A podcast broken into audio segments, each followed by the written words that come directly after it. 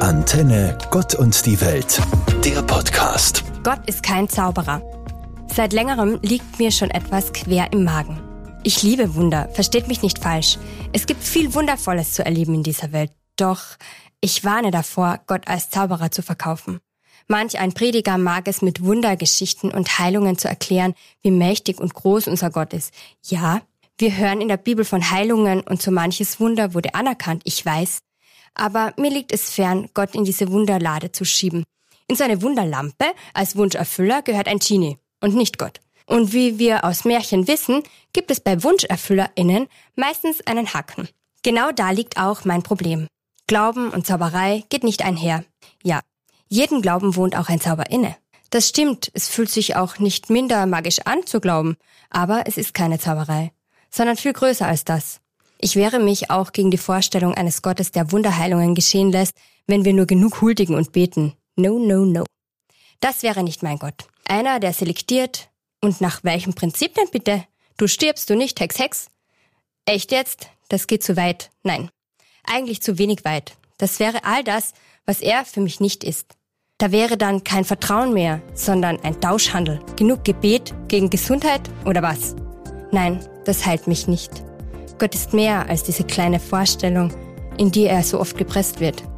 Es ist okay, sich manches gar nicht erklären zu können und dadurch nicht kleiner zu machen, als es ist.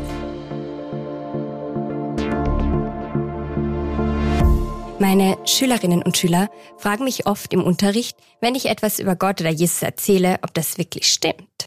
Ich liebe das. Es ist super gut und wunderbar, Fragen zu stellen und unsere eigenen Antworten zu finden oder vielleicht die Antworten bei anderen zu finden, denen wir vertrauen.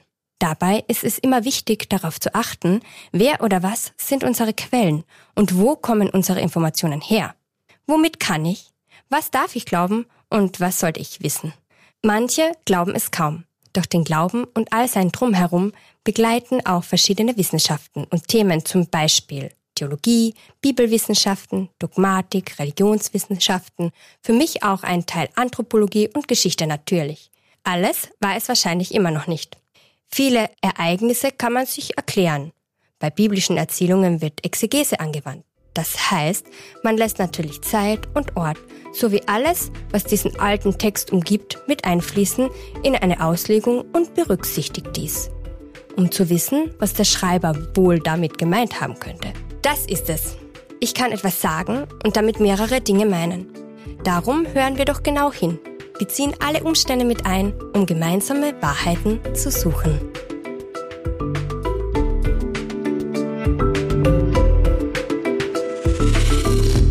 Eine gesellschaftliche Verantwortung. In der Volksschule ging es vor kurzem um die Erzählung aus der Bibel, in der Jesus sich um einen Aussätzigen kümmert. Natürlich prüfen wir mit unseren genauen Wahrnehmungsbrillen, in welchem Kontext alles passiert ist und warum das für uns heute Bedeutung hat. Es ist nämlich keinesfalls eine überholte Wahrheit. Es ist eine Begebenheit, die, wie Podcast-Kumpels von mir sagen würden, gut gealtert ist. Jesus holt hier Menschen vom Rande der Gesellschaft ab und stellt sie in den Fokus. Wieder zurück in unsere Welt ohne Angst vor eigener Ansteckung und mit dem Vertrauen, dass es jeder von uns verdient hat, ein menschenwürdiges Leben zu führen. Ist jemand abgedriftet, verloren gegangen, uns entglitten, schauen wir hin. Das fordert uns heraus, klar, aber es ist eine Verpflichtung. Ob jemand beeinträchtigt ist, krank, behindert, einfach traurig, arbeitslos etc. Wir stehen in der Verantwortung, nicht uns unter dem Schirm der Selbstfürsorge allein zu verstecken, sondern zu sehen und so gut es geht zu reparieren, was kaputt ist nicht nur uns, sondern die Menschheit, dahin zu stellen, wo sie hingehört. Wir erwarten uns so viel vom Leben und erreichen oft Unvorstellbares. Ich meine, wir fliegen, obwohl wir keine Flügel haben. Also besitzen wir alle Voraussetzungen, um füreinander zu sorgen. Jetzt müssen wir uns nur noch selbst zutrauen, das auch zu schaffen und dann zu tun.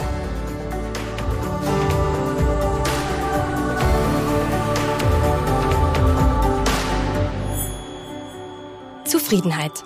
Wenn Zufriedenheit zur Jagd wird, wie kann man dann zufrieden sein?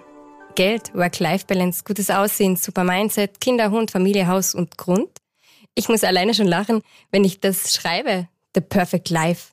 Die perfekten Kinder, die perfekte Ehe und so weiter. Wir sind gut darin geworden, alles so aussehen zu lassen, als wäre es leicht und gut.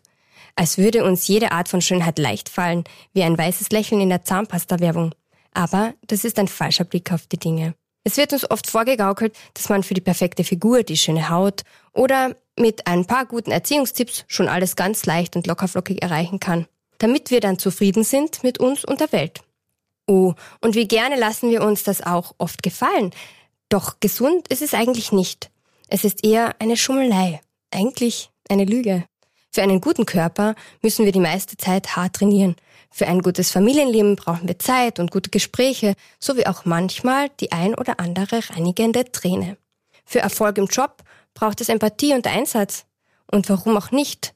Es muss auch nicht immer alles leicht sein, damit es gut ist. Es darf auch manchmal wehtun. Das kann man sich ruhig eingestehen und annehmen. Ehrlich sein zu sich und der Welt? Für mich liegt Zufriedenheit in der Unvollkommenheit. Und wenn man auch darin den kleinen Frieden und das Glück finden kann, so ist jeder Tag lebenswert, auch wenn nicht immer alles perfekt ist. Sarah Hatzel-Neumeier, Religionspädagogin aus Kärnten. Antenne Gott und die Welt, der Podcast.